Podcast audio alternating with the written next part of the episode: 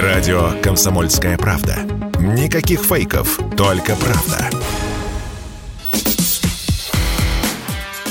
Диалоги на Радио КП. Беседуем с теми, кому есть что сказать. Здравствуйте, друзья! В студии радио «Комсомольская правда» Иван Панкин. Сегодня у нас предполагаются и ожидают сразу два интересных гостя. Это, во-первых, Игорь Дмитриев, известный политконсультант, автор телеграм-канала «Дмитриев». И так как он в прошлом депутат Одесского горсовета, интересно будет с ним поговорить о том, как мы будем э, восстанавливать освободившиеся территории. К тому же вот сегодня вице-премьер Марат Хуснулин побывал в Мелитополе в Запорожской области и много чего интересного наговорил в нашем эфире сегодня. Также вот сейчас, насколько я понимаю, уже присоединяется к нашему эфиру, в течение нескольких минут уже появится. Также будет участвовать Владимир Рогов, это известный политолог и глава военной и гражданской администрации Запорожской области. С ним тем более будет очень интересно обсудить, конечно, как мы будем восстанавливать вот эти освободившиеся территории. А среди прочих, конечно, главная тема нашего сегодняшнего разговора с обоими спикерами – это сдача боевиков а, а, азовцев, безусловно. Об этом будем поговорить, об этом будем говорить. К тому же очень много споров. Если, друзья, вы читаете телеграм-каналы, то увидите огромное количество споров вокруг того, как, например, нам поступать с этими людьми, которые сдаются в плен. Там их уже, по-моему, около тысячи человек, если я все правильно понимаю. И вот что с ними делать? Как поступить? Их обменивать, не обменивать, их отправлять в тюрьмы?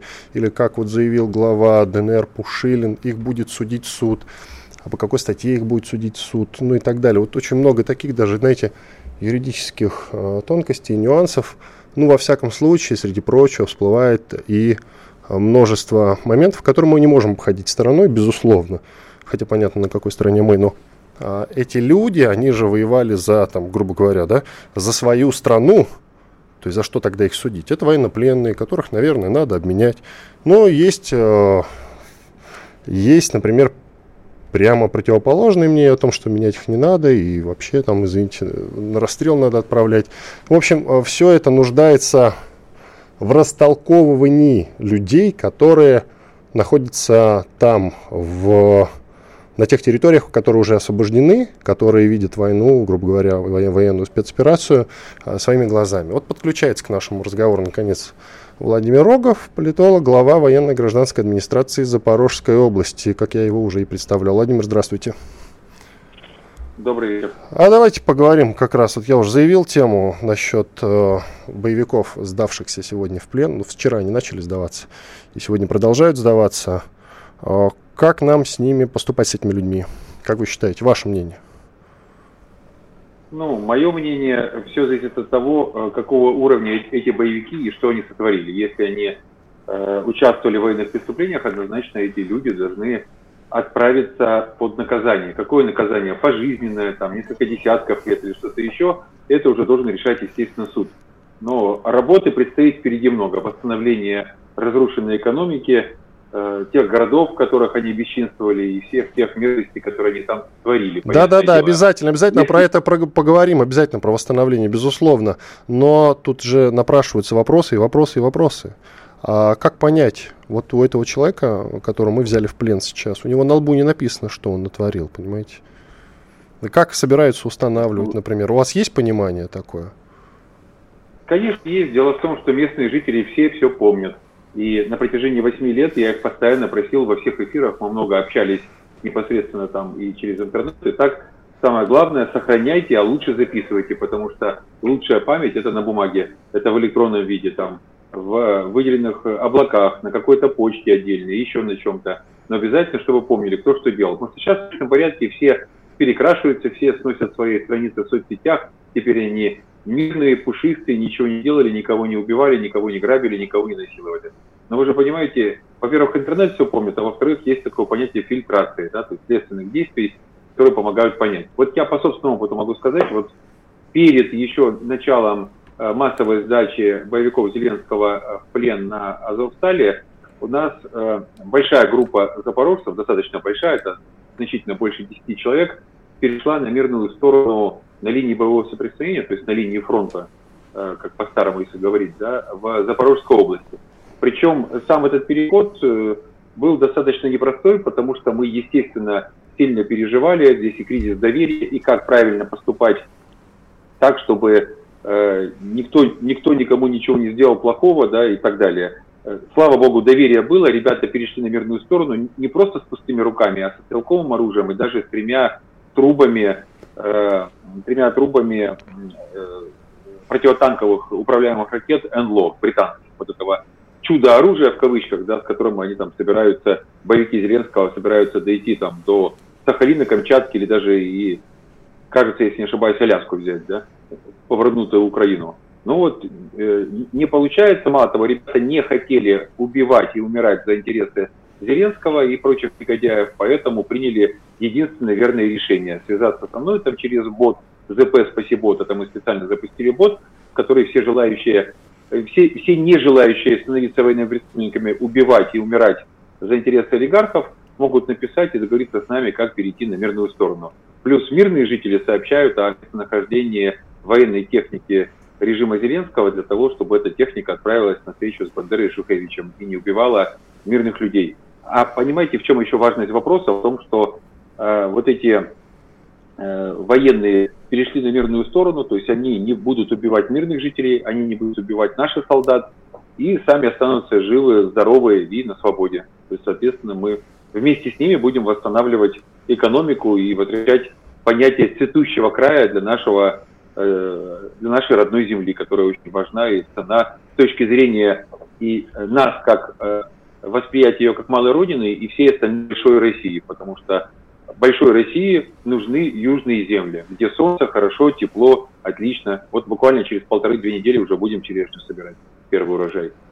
Хорошо, Владимир, затронута весьма волнующая тема и крамольная довольно-таки, что вы, э, скажем так, предполагаете, что можно из этих людей, из некоторых из них, состряпать некую армию освобождения, которая сейчас начнет воевать уже на нашей стороне. Я правильно вас понял? Ну, вы знаете, насчет э, армии освобождения я бы, наверное, так громко не говорил, да, тут надо больше действий предпринимать. Но то, что эти люди не воюют против нас, не воюют э, за интересы э, Ленского, это уже большой шаг вперед. Вы понимаете, чем меньше их, тем больше нас, да, потому что они становятся нами. Ну вот э, здесь без имен фамилий, например, у нас, там, в том числе в казачестве, да, в каких-то других моментах, есть люди, которые в 14-15, прошу прощения, в 14-15 годах, поверив в пропаганде Зеленского, э, прошу прощения, пропаганде тогда еще Порошенко, да, пошли там в АТО, воевали, потом поняли, что это не их война и что это война за совсем другие интересы ненародные э, ушли оттуда, а спустя время стали нашими соратниками еще до нашего прихода сюда. То есть это просто для понимания. Ну, вы, вы понимаете, э, у людей может быть право на ошибку, если они не совершили какие-то преступления. Да? Естественно, за преступление надо отвечать, безусловно. Я бы больше сделал, знаете, э, к сожалению, да, вот в России нет смертной казни, а на постукраинском пространстве, на освобожденных территориях у нас пока законодательство не отрегулировано. Я бы однозначно вернул смертную казнь э, в обязательном порядке за подобные преступления, или если этот процесс возвращения у нас затянется, то тогда э, отправил бы их, ну, устроил бы им Минск-3, да, они же много про Минск говорили, Минские соглашения, а Минск-3 это бы э, судил бы их в Минске по белорусскому законодательству, а я напомню, в Беларуси все-таки никакого нет э, паузы на смертную казнь, да, моратория, то есть поэтому там бы они были приговорены к, к ускоренной встречи с Бандерой Шухевичем однозначно. Ну, именно те, кто совершали военные преступления, те, у кого по локоть руки в крови, и те, чья вина будет доказана судом, понятное дело. А, хорошо, военные преступления, давайте конкретно тогда определимся с этим термином. Это все-таки э, что такое? Они военные люди, они воевали, грубо говоря, на своей стороне, да, за свою страну. Мы это понимаем так, они это понимают иначе, неважно совершенно. Военное преступление – это убийство мирного населения или убийство, грубо говоря, наших военных, военных российской армии или э, военных э, ДНР народной милиции ДНР и ЛНР. Что это такое? Военное преступление?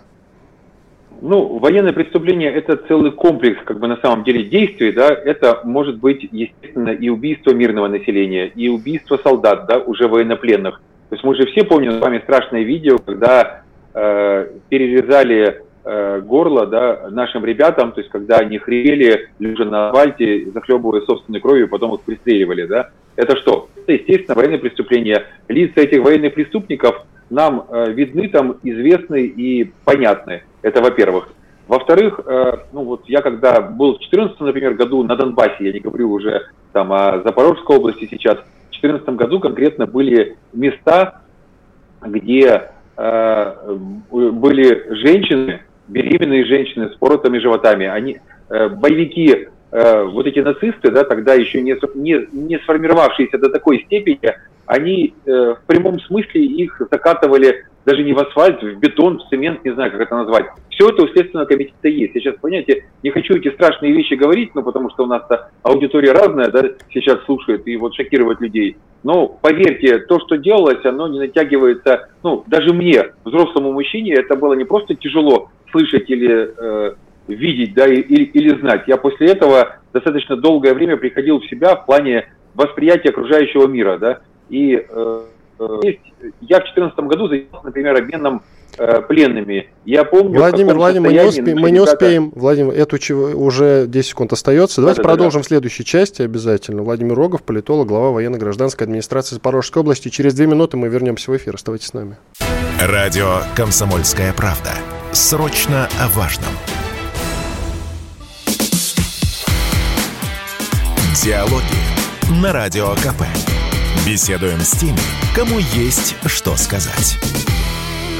С вами по-прежнему Иван Панкин, на связи со мной Владимир Рогов, политолог, член Главного совета военно-гражданской администрации Запорожской области. Владимир, правильно сейчас титр я ваш назвал? Да, да, да, все верно. Отлично, все, так и продолжим. А то, видимо, была ошибочка вот в начале а прошлой части я вас немножко неправильно назвал. Ну что ж, продолжаем. А, когда мы говорили про военные преступления, растолковывали, вот, что значит этот термин, да, вы э, как раз вспоминали, что было в 2014 году. Или идем дальше? Да, да. Или идем дальше? Не, ну, давайте пойдем дальше. То есть, ну, как бы вспоминать все это будет часть тяжеловато, и, честно говоря, меньше этого не стало за все эти годы, да. Убийство людей, э, э, лежащих лицом вниз э, и э, поставленным на шею э, металлическим тазом и ведром, да, и удар, перелом основания черепа, да. Все, все, все, я, я понял, Знаете, тут, да, мы поняли. Тут можно десятки, Спасибо. десятки этого всего сказать, что будет людям просто страшно, да, да. слышать и слушать. Надо понимать, что это бездна, понимаете, у бездны нет дна. Поэтому то, что они творят, и то, что творили все эти годы, тем более безнаказанно, оно развращало их полностью.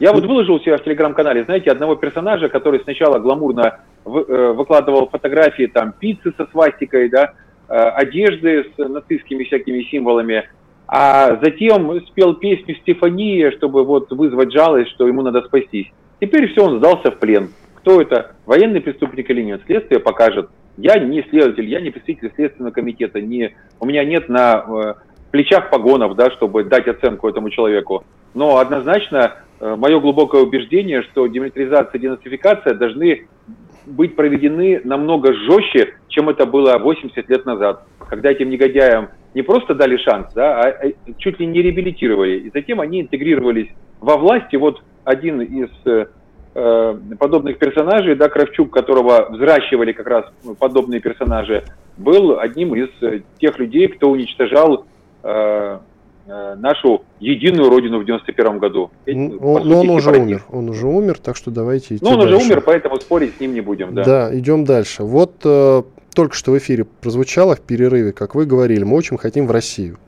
Э, и до этого мне вы сказали о том, что Э, вам нравится идея, э, скажем так, о введении смертной казни на освобожденных территориях, так как там пока что вот э, законодательство в этом смысле не отрегулировано. В России действует мораторий, она у нас не отменена. Смертная казнь действует мораторий. И как вы хотите тогда вот на освобожденных территориях, скажем так, ее ввести, если вы хотите в Россию? Если вы хотите в Россию, то нужно играть как бы по вы сами понимаете, по тем правилам, которые здесь у нас заложены, скажем так.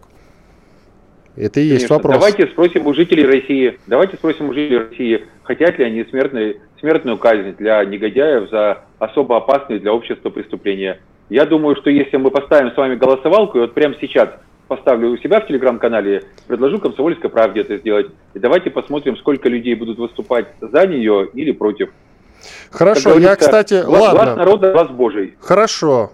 Я прямо сейчас, кстати, да, в единый чат для сообщения этот вопрос вобью по поводу смертной казни для военных преступников, и пусть действительно люди проголосуют, да или нет. Вот сейчас а, буквально задам вам а, следующий вопрос, и, и этот впишу, скажем так, в общий чат для сообщений, и люди начнут присылать свои варианты ответов, э, в том числе и голосовать. Давайте теперь поговорим о том, как будем жить, э, обустраивать жизнь, обустраивать жизнь на тех самых освобожденных территориях. Э, скажите, пожалуйста, вот вы член Главного совета военно-гражданской администрации Запорожской области. Вопрос очень простой. Как много денег вам сейчас надо на восстановление, как вы считаете? Ну, ну хотя при, примерно назовите цифру, что... которая вот э, вам приходит в голову сейчас. Нет, ну, вы знаете, я не хочу тут кидаться цифрами, могу сказать одно, что есть регионы, где все, слава богу, цело нормально, это Бердянск, Энергодар и Мелитополь, да, тут минимальное разрушение где-то, если они есть. А, здесь самое главное перезапустить экономику так, чтобы граница не была на замке, чтобы малый и средний бизнес мог активно действовать, чтобы мы для большой России перестали быть за границей. Потому что вот сейчас я только вернулся со встречи с фермерами, они, бедные, задыхаются да, от невозможности привести удобрения. Потому что формально мы за границей, из-за того, что мы за границей, они не могут купить удобрения. Ну, конкретно там аммиачную селитру и так далее, не буду перегружать. И что происходит? Отличная земля, чернозем просто, который в руки берешь, и руки жирные, да, вот руки надо мыть, потому что ощущения, да, они у тебя как, как мыльные, да, становятся после этого. Э, но из-за недостатка удобрений сейчас э, люди могут потерять значительную часть урожая, или этот урожай будет много меньше по причине того, что вовремя что-то не подкормили, не использовали удобрения, не использовали все то, что с большой России, ну, конкретно из Крыма, привезти и завести можно. Здесь этого или нет, или стоит в разы дороже покупать в разы дороже тяжеловато. То же самое касательно массы других вещей, сертификации продукции и так далее. Вот просто простые цифры. Любой наш слушатель и зритель сейчас это оценит и скажет. Сколько, например, стоит в любой части России, хоть Краснодарский край или Ростовская область, например, килограмм редишки. Ну вот здесь люди готовы ее продавать в большую Россию по 12 рублей за килограмм. Я думаю, что в любой части она будет намного дороже зелень, важно, укроп, петрушка, там, э, кинза, э, базилик и так далее. Громадный пучок это 100 грамм, да, это грамм 200-250, то есть от всей души люди под резинку или под нитку заматывают и продают. Те же 12 рублей, 12 э, рублей вот, ну то есть намного меньше 100 рублей килограмм отличной зелени, хорошо пахнущей, сочной и так далее. Э, огурцы, не вот эти э, э, пластмассовые, знаете, резиновые, которые в супермаркетах, а пахнущие, отличные, сочные, да, и которые не вянут за один-два дня в холодильнике. Ну, максимум 35-40 рублей килограмм. Это хорошие цены. Я думаю, что это снизит социальную напряженность во всей России. Это однозначно поможет людям, много не зарабатывающим, но э, желающим да, достойно, э, достойно питаться и обеспечивать себя витаминами своих родных, близких детей и так далее. Всегда традиционно отсюда все шло в советские годы в Москву, в Санкт-Петербург и в другие города. Я уже не говорю там про ту же черешню, которую я заговорил, да, она вот через полторы-две недели уже будет здесь плодоносить, да, многими-многими тоннами. Про абрикосы, персики и прочие-прочие вещи. То есть, ну, это можно обсуждать немерено. Я не говорю про курорты. Вот отличный курорт, например, в Бердянске. Да, Бердянск это не просто морские ворота Запорожской области, э, это еще и курорт. Там замечательная коса, там море, такое целебное, что даже многие известные именитые московские врачи, я вот знаю эти истории, прописывают детям известных в политике и в бизнесе э, людей э, в России, не надо ехать там в какую-то Италию, Испанию и так далее, едьте лучше в Бердянск, там структура э, морской воды такая, что ваши детки будут намного здоровее и лучше себя чувствовать. Э, э, там если проблемы с опорно-двигательной системой, если кожные заболевания, сердечно-сосудистые и так далее. Ну, даже вот до недавних пор, да, э, уже даже после переворота еще, но потом уже его отменили, ходил всегда поезд Москва-Бердянск, именно Бердянск. Относительно небольшой городок, 130 тысяч населения, но тем не менее из Москвы целый поезд набирался и шел в Бердянск. именно потому, что в Бердянске была возможность хорошего качественного отдыха, оздоровления детей, их родителей, бабушек, дедушек и кого угодно. Мы возвращаемся в родную гавань, нам есть что в эту гавань принести. Нам не надо так много денег, нам надо просто правила игры, которые вот сегодня, я думаю, мы об этом тоже с вами поговорим, да, э, непосредственно Марат Хуснулин приехал и это Да, вы были обсудил, на совещании да? с Маратом Хуснульным, с вице-премьером? Я встречался с ним, потому что я был занят еще другими вопросами, но э, беседы были и четкое понимание этим человеком проблем и того, что происходит и как эти проблемы решать, есть. Понимаете, это человек э, э в высшей степени э, профессионально понимающий те вещи, которые происходят, и знающий, как их решать. Он же не зря курирует Южный федеральный округ, да, это же не просто, ну вот как бы человек поставлен, да, и находится в процессах.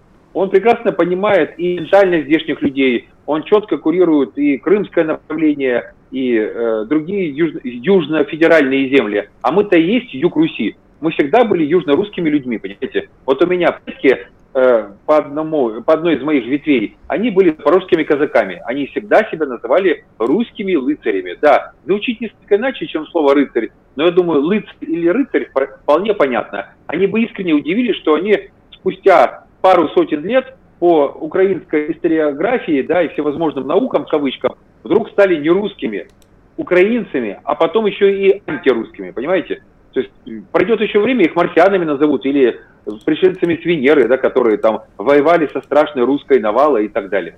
Все это понятное переписывание истории. Мы помним свои корни, именно за это мы и воюем, за то, чтобы никто нас этих корней не лишал, потому что любое, любое живое э, не знаю, растение даже, да, лишенное корней, оно же просто сохнет, оно же превращается просто, ну, в лучшем случае в какие-нибудь там, я не знаю, э, какой-нибудь материал, который будут кидать в топку или кидать э, э, по пищевой цепочке выше для того, чтобы его просто съели, да.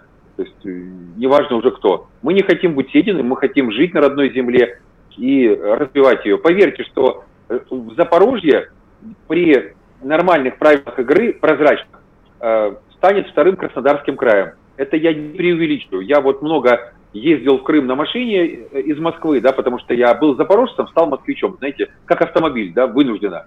И вот я видел, как живут люди, я заезжал там Тулу, там, э, неважно, э, Орел, да, Белгород, Ростов и так далее. Я общался с людьми, я на протяжении этих лет много где бывал и много с кем общался. И неважно, какие-то люди были, простой, э, простой фермер, да, или человек, работающий на земле наемным э, работником, или Владимир, средней руки бизнесмен. Да, Давайте да. сделаем перерыв, через 4 минуты продолжим. Владимир Рогов, политолог, член Главного совета военно-гражданской администрации Запорожской области. Радио «Комсомольская правда». Только проверенная информация. Диалоги на Радио КП. Беседуем с теми, кому есть что сказать студии радио «Комсомольская правда» по-прежнему Иван Панкин. На связи со мной Владимир Рогов, политолог, член Главного совета военно-гражданской администрации Запорожской области. Также к нашему разговору, наконец, присоединяется Игорь Дмитриев, политконсультант, автор телеграм-канала «Дмитриев» и э, в прошлом депутат Одесского горсовета. Тем интереснее и с ним в том числе будет поговорить сегодня о том, как восстанавливать освобожденные территории. Но сначала Хочу у Игоря спросить. Игорь, здравствуйте, во-первых. Игорь, Добрый день, добрый вечер. У нас, добрый вечер, да. У нас возникла дискуссия с Владимиром Роговым по поводу того, вводить ли на освобожденных э, территориях смертную казнь для военных преступников. Это я обещал устроить э, голосование среди наших слушателей, и прямо сейчас его и устрою. Друзья, да или нет, напишите, если вы согласны или не согласны с тем, чтобы вводить смертную казнь для военных преступников, да или нет, на номер плюс 7 967 200 ровно 9702. Любой из удобных мессенджеров вам подойдет для того, чтобы проголосовать. Только огромная просьба. Сначала пишите «да» или «нет», а уже следующим сообщением, если вам хочется, какие-то дополнительные комментарии. Игорь, теперь вопрос к вам, что делать с военными преступниками. Просто вот Владимир уверен, что нет, нет, э, люди, нет, люди нет, проголосуют, люди массово проголосуют, значит, за отмену моратория на освобожденных территориях. Я понимаю, что люди массово проголосуют за отмену моратория на смертную казнь, но горячки войны, новостей а, кровавых не стоит такие принципиальные решения принимать. тем более под таким под влиянием, ну, скажем, массовых настроений. Эмоций это в том числе. Базовый эмоции, да. Это базовый, базовый вопрос такой для правоохранительной системы и для в целом ну, морально-этической системы. Хорошо. Лишать Понятно. А скажите, что делать с этими людьми, с этими войны. людьми, э, которые вот на Азов стали сдались? Э, куда их девать, что обменивать, в российские тюрьмы сажать? Ну вот что, как поступить с ними?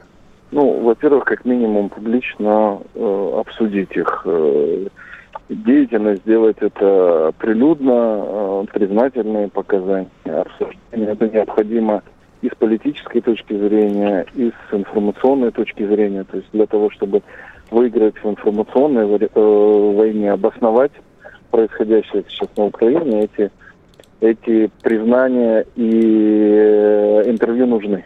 То есть мы не абстрактно должны говорить о каких-то людях, которые где-то там в подвале сидели, а о конкретных лицах, виновных в тех или иных преступлениях. Тогда это уже, да, это ну, серьезный и весомый, весомый аргумент будет, в том числе в споре идеологическом. А абстрактно о каких-то людях, у нас же нет коллективной ответственности. Необходимо рассматривать преступления каждого из них, в случае, если они есть или их нет. А как насчет идеи, вот мне только что в голову пришла, как немцев заставить восстанавливать все? Немцы, правда, неплохо поработали, кстати, но они известные специалисты по всем вопросам, без иронии говорю. А вот что касается тех э, боевиков, которые на Азов стали, сдались, как вы считаете, они пригодны для того, чтобы их заставить дома строить, например, или нет? Я повторюсь. Ну, во-первых, я не думаю, что они хорошие строители. Это, э, значит, очень специфическая э, группа людей – Э, ну, если мы говорим конкретно о нацистах, которые там находились, о представителях неонацистских, представителях неонацистских формирований. Я не думаю, что они большие строители. Вот. Я думаю, что они скорее умеют разрушать или запугивать. И применять их умения в обычной жизни, конечно, не стоит. Владимир, подключайтесь к нашему разговору. Может быть, вы не согласны или вот ваше Да, мнение. конечно, нет. Я, я абсолютно согласен, что все надо действовать спокойно и без эмоций. Я же, я же не призываю там кого-то казнить из тех, кто сдались. То есть, э, закон обратной силы не имеет с точки зрения действия. Но неотвратимость наказания должна быть обязательно. Если неотвратимости наказания не будет, то всегда понятно. Можно поубивать, понасиловать, порезать, потом спеть песню Стефания под камеру, и тебя обязательно обменяют. И когда ты знаешь, что Э, ты не понесешь наказание, ты становишься еще более кровожадным и действуешь еще э, больше без тормозов. Здесь очень важен момент, который надо понимать. Вот сейчас у меня уже тысяча голосов, вот 86% считают, что нужно вводить смертную казнь за военные преступления. Понимаете, само существование... Я, к сожалению, да, должен ее, констатировать, ее что и у нас тоже 94% вас поддерживают, да. Поверьте, я не кровожадный человек. Я абсолютно спокойно общаюсь с ребятами, которые перешли на мирную сторону, у которых руки не в крови. Я помогаю им встретиться с семьями. Мы помогаем приехать их, их родным и близким. Да, вот с детьми это радость встречи и так далее. Это наши родные люди, это наши близкие люди. Мы же не убиваем тех, кто болен, мы их лечим. Но если человек сорвался с катушек, и мы прекрасно знаем, что за ним десятки убийств, а таких людей не единицы, да, кто подобные вещи творил и продолжает творить, то однозначно он должен понимать, что он, как бешеная собака, должен отправиться на встречу с Бандерой, Шухевичем, Гитлером, я не знаю, кем угодно, там, Мазепой, кто ему ближе там с той стороны. Но потому что если этого не будет, ну что, посидит через 2-3-5 лет, подаст на условно-досрочное освобождение, или о нем фильм снимут, или ему премию какую-нибудь дадут на Западе. Он, он, я не удивлюсь, если он станет лауреатом Нобелевской премии мира или еще что-нибудь, понимаете? Однозначно я не кровожаден. Я в 2014 году занимался обменом пленными, и я видел, в каком состоянии возвращались наши ребята. Пока с той стороны не будет понимания, со стороны боевиков Зеленского, да, не будет понимания, что они понесут наказание, они будут творить все то, что сейчас творят. Как только приходит понимание, что все серьезно и, и никуда же не деться, они даже преступные приказы выполнять не будут. Хотя бы преступный приказ, можно сказать, ой, мне приказали, я не виноват, пришлось это делать. вы же поймите мою позицию. Я Хорошо, а может крови. быть, я Игорю... Я, я жажду справедливости. Я вас понял, я Игорю как раз задал этот вопрос, и вам тоже. Так может им мастерок и лопату в руки, и пусть идут работать, восстанавливать? Или вот Игорь считает, что они для этого непригодны, а вы что скажете? Конечно, стоит однозначно какую-то профессию можно. Э, вы понимаете, за, вот те, кто залез в плен, нацисты, их там не так много, да, там же много просто Э, подразделений вооруженных формирований подконтрольных Зеленскому, но не нацистов классических, да, Азова и всех остальных. Те пусть отрабатывают. Кого-то можно поменять не, не из нацистов. Да. Нацистов менять нельзя однозначно, мое глубокое убеждение. Они должны э, понести наказание по действующему законодательству. Что это будет? 20 лет, 30, э, пожизненное? Ну, уже должен решать суд. Я не судья, я не в мантии, я не претендую на истину в последней инстанции. Ну, мастерок. Если не мастерок, то у Мартена пусть стоит. Если не у Мартена, у нас есть здесь отличное месторождение э, непосредственно урановой руды, которая необходима да, в районе желтых вод. Они чуть позже, я уверен, будут освобождены. Тогда пусть там поднимает экономику, которую загоняли. Они же знали, что делают. Они же прекрасно понимали, что это преступление. И э, есть же классическое произведение. Преступление и наказание. Преступление уже было. Теперь должно быть наказание. Все логично, шаг за шагом. Хорошо, к Игорю вопрос. Игорь, скажите... Но я хотел бы добавить да, добавьте, один да. момент, что вообще разговоры о смертной казни для пленных необходимо прекратить, потому что в целом в военной практике берут в плен и сохраняют пленным жизнь, в том числе из прагматичных соображений, чтобы в последующем открыть эту дорогу для других формирований. Если окажется, что пленных а, там убивают, расстреливают, казнят так или иначе в плену, то это создаст дополнительные проблемы, в том числе во время боевых действий, когда противник Нет, будет, я не говорю, зная о том, что его ждет наказание. Владимир Владимирович, дайте Игорь договорит, и, и вы тогда. Ага. Он не будет сдаваться в плен. Поэтому в этом есть чисто прагматичный, в том числе, подход. И, э, ну, как бы, как минимум заявлять о там массовых э, казнях, значит, э, пленных, ну,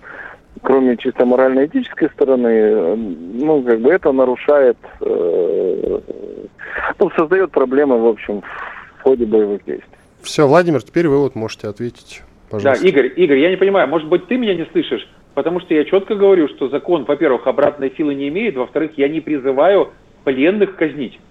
Ты меня услышал эту позицию? Я четко это говорю. Никакого но в Телеграме голосование да, да? запустили. В Телеграме-то голосование запустили. Нет, так я, я, я вбил, стоит ли вводить смертную казнь за военные преступления, конечно. Но а как иначе? Извините, а что было в годы Великой Отечественной Второй мировой войны, да? есть, Но кажется, сейчас, прямо четко, скажем, спецоперация – это необычная война, если можно так выразиться. Слово из пяти букв, как вы знаете, запрещено, хотя я его только что и назвал. Но да, тем не менее. Ну, специальная военная операция, безусловно. Не, подождите, э, вы хотите сказать, что я говорю о том, что давайте тех, кто сдали в плен, казним? Нет. Ну, могли напугать, этого, могли напугать. Не пугать не будем, все, пугать не будем. Никого Нет, не казним, друзья, сдавайтесь в плен, все в плен.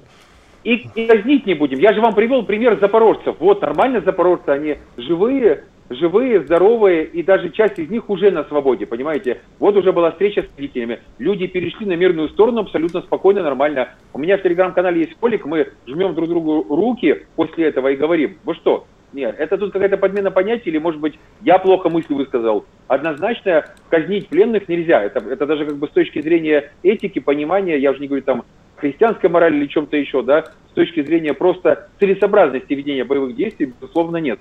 Русские никогда пленных и не казнят. Русский солдат всегда, и русский человек всегда известен тем, что он великодушен и даже иногда чересчур великодушен. Я говорю о том, что за э, преступление должны быть наказания, безусловно чтобы не было того, что пожурили и отпустили. Ничего страшного, знаете. Нет, такого не должно быть. Хорошо, Каждый спасибо. должен отвечать и понимать, что делает. Делаем паузу. После этого обязательно продолжим эту и другие дискуссии обязательно. Иван Панкин в студии радио «Комсомольская правда». На связи со мной Владимир Рогов, политолог, член Главного совета военно-гражданской администрации Запорожской области. Вот он только что говорил.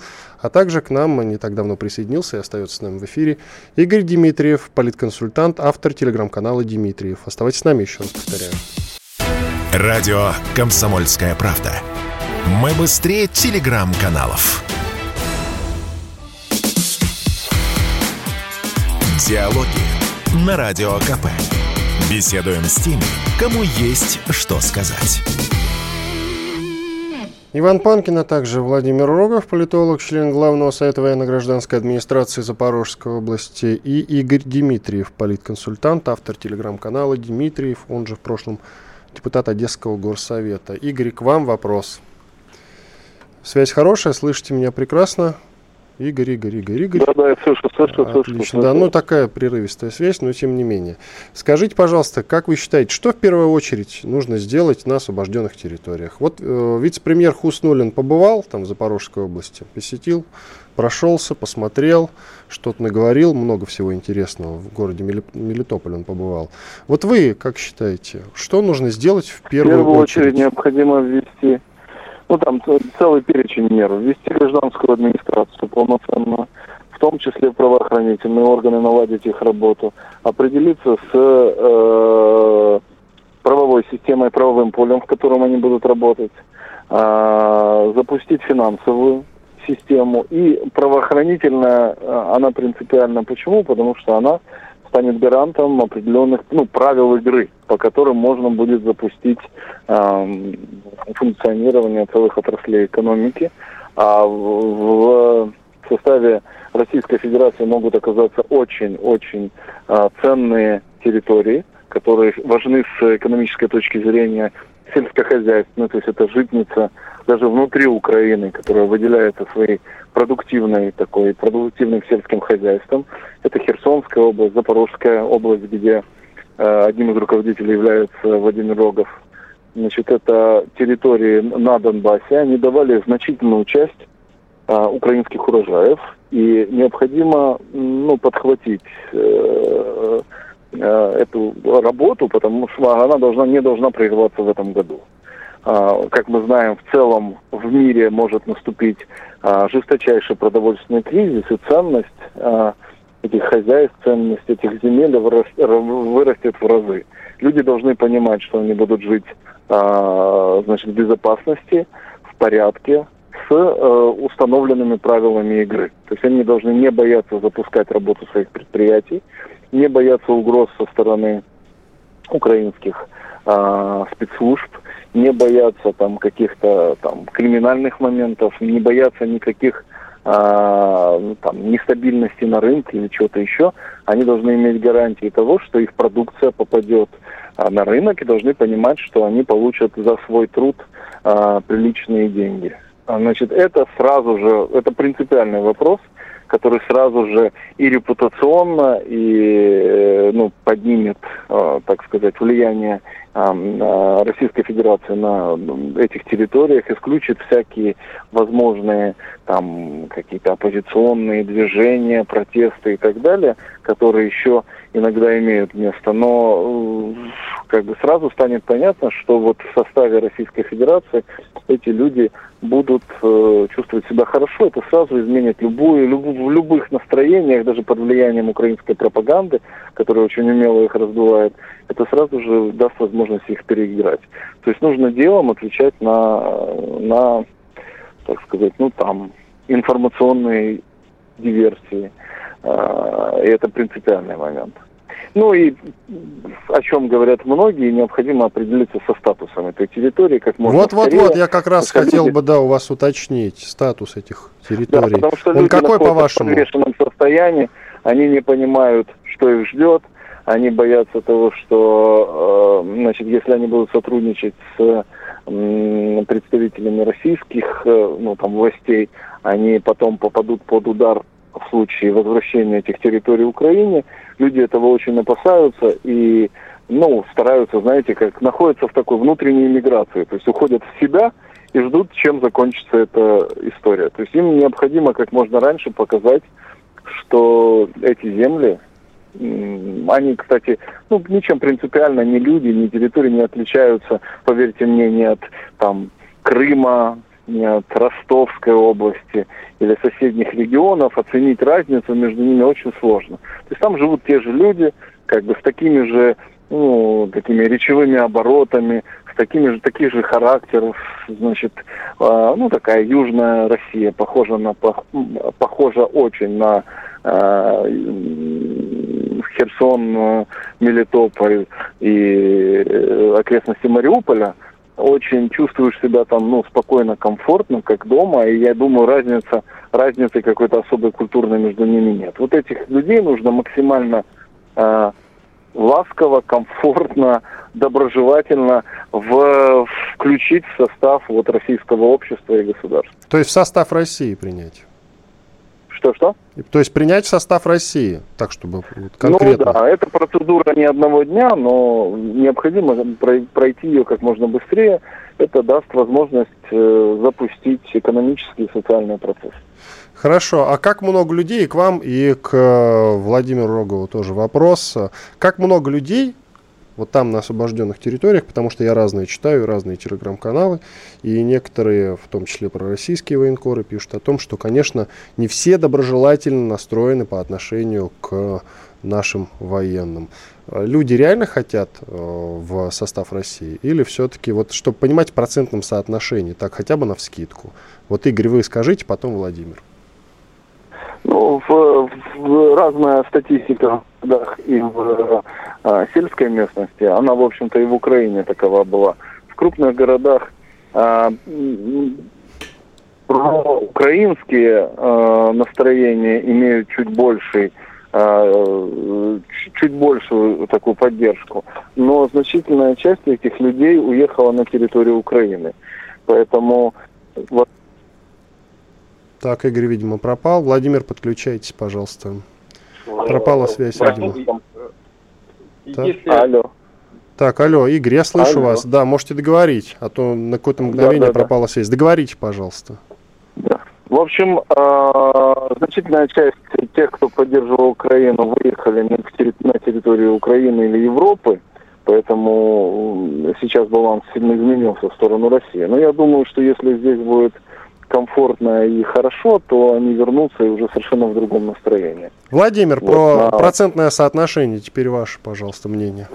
Совершенно верно, да, понятно, у меня точной социологии нет такой, чтобы прям до процента, но по собственным ощущениям, я много езжу там и в в Бердянске, в небольших э, городках, селках и прочих на освобожденной территории Запорожской области, я могу сказать, что на данный момент, да, часть про зеленско настроенных, про американско, про польско, как угодно можно говорить, людей, они уехали, поэтому сейчас, наверное, где-то 35% это хотят в Россию и с Россией и только видят так, процентов 60 боятся высказать свое мнение и э, пусть будет как будет, главное, чтобы не стреляя была работа и безопасна, и процентов 5 э, э, те, кто против нас, да, и э, против общей воли. Правильно Игорь сказал, что если будет порядок, если будет работа, если будет безопасность, однозначно мнение будет меняться даже среди тех, кто уехал и кто настроен, э, если не агрессивно, то как минимум скептически. Я вам больше скажу, по опыту взаимодействия здесь на территории людей, представляющих там неохаризматические секты, да, там христианские, часть из которых даже запрещена в России, Э, людей из того же запрещенного в России Меджлиса, да, э, ну, как бы вот такой организации, которая финансируется Западом, да, и против России. Тем не менее, когда ты с ними начинаешь общаться, показывать, и когда они видят, что в них летят точки У, да, баллистические ракеты, пущенные именно со стороны режима Зеленского, то сознание достаточно быстро начинает меняться. И когда видят, что мы не пришли к ним со злом, да, что я сам коренной запорожец, я больше 30 лет прожил в Запорожье, это для меня родные люди, близкие, я здесь чувствую себя абсолютно дома, абсолютно гармонично и спокойно. Естественно, я хочу, чтобы как можно больше и быстрее здесь был наведен порядок. Здесь не надо никакой серой зоны, не надо никакой Запорожской Народной Республики, не надо никаких-то еще там, да, вот, новообразований. Пожалуйста, мы возвращаемся домой. Мы, как многие тысячи людей, которые были выгнаны да, там, под политическими преследованиями, физическими э, действиями и так далее да, после переворота, так и мы, как общность запорожцев, которая вернется э, в Россию и возвращается в Россию. Поверьте, что нам всем будет лучше. Не надо будет с Запорожской атомной станции уезжать куда-нибудь, например, в Курскую атомную станцию, чтобы заработать денег, да, или в Санкт-Петербург, или на Бушерскую АЭС в Иран, да, люди здесь, ну, как говорится, где родился, там и пригодился. Здесь замечательные люди, умеющие хорошо работать. Самое главное, чтобы, все бы, чтобы правила, которые приходят вместе с Россией, были прозрачные и понятные чтобы цены были вменяемые, нормальные, чтобы быстрее были введены те правила, которые есть в большой России. Вот для этого нужен, наверное, институт полпреда. Да? Не знаю, в каком формате он будет, но администрация президента здесь было бы очень хорошо, если бы кто-то от э, Э, уполномоченных да, э, непосредственно администрации президента, как там, по приграничному сотрудничеству или по внутренней политике, появился какой-то человек, к которому мы, как простые люди, могли прийти и э, задать вопросы, а как вот эту проблему решить, как эту, чтобы не вот точечно да, мы э, боролись с ветряными мельницами, а чтобы запустилась система. Знаете, здесь у нас очень часто, после того, как ушла государственная отсюда, да, несколько сот лет назад, когда она ушла на север, непосредственно в Москву, Э, вот здесь э, возникла такая момент вроде как вольницы, да, ну такого гуляй поле, полу, полуанархии, да. 40, 30 секунд, Владимир, 30 секунд, коротко совсем. Да, да, в общем, суть в том, что однозначно мы, как южнорусские люди, можем сделать Россию богаче с точки зрения запасника исторической э, силы народа, русского народа, и большая Россия поможет нам развиваться. Поэтому однозначно мы возвращаемся домой, мы этого хотим, мы за это сражались, и мы уверены, что так и произойдет. Спасибо. Но визит Хуснулина хороший знак. Владимир Рогов, политолог, член Главного совета военно-гражданской администрации Запорожской области, а также Игорь Дмитриев, политконсультант, автор телеграм-канала Дмитриев были здесь, и я, Иван Панкин. Остались довольны. До свидания. Беседуем с теми, кому есть что сказать.